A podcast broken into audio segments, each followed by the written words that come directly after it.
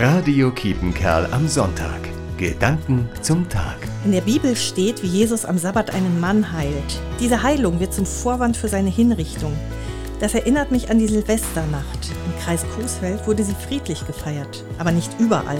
In vielen Städten gab es massive Angriffe auf Polizisten, Feuerwehrleute und Rettungskräfte. Ich sehe da eine Parallele. Jesus dient anderen, tut ihnen Gutes und erntet dafür Ablehnung.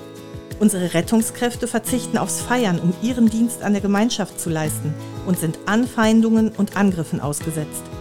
Häufig wird das Bilden von Rettungsgassen für Notärzte verhindert.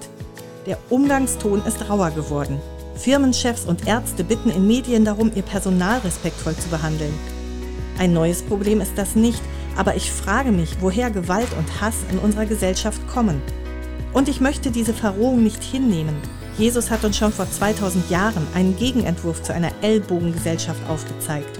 Ich möchte im Kleinen anfangen, mein Umfeld nach diesem Entwurf zu formen, indem ich anderen mit Höflichkeit begegne und den Weg frei mache, auch wenn ich selbst in Eile bin. Monika Wellermann, Senden.